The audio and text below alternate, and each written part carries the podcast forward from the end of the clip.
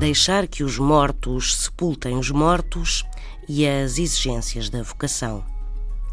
Para enfatizar que nos devemos ocupar do que é atual, premente, do aqui e agora e não ficarmos ancorados ao passado, ao que já não existe, usa-se a expressão deixar que os mortos sepultem os mortos.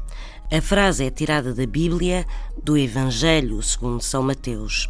Na subida a Jerusalém, Cristo incita um homem a segui-lo e este diz-lhe: Senhor, deixai-me ir primeiro sepultar o meu pai. Ao que Cristo lhe responde: Deixa que os mortos sepultem os seus mortos. Quanto a ti, vai anunciar o reino de Deus. A frase é lida como sendo um exemplo de uma das muitas provações ou exigências da vocação apostólica. Deixar que os mortos sepultem os mortos. Não se deter no passado, abraçar o presente.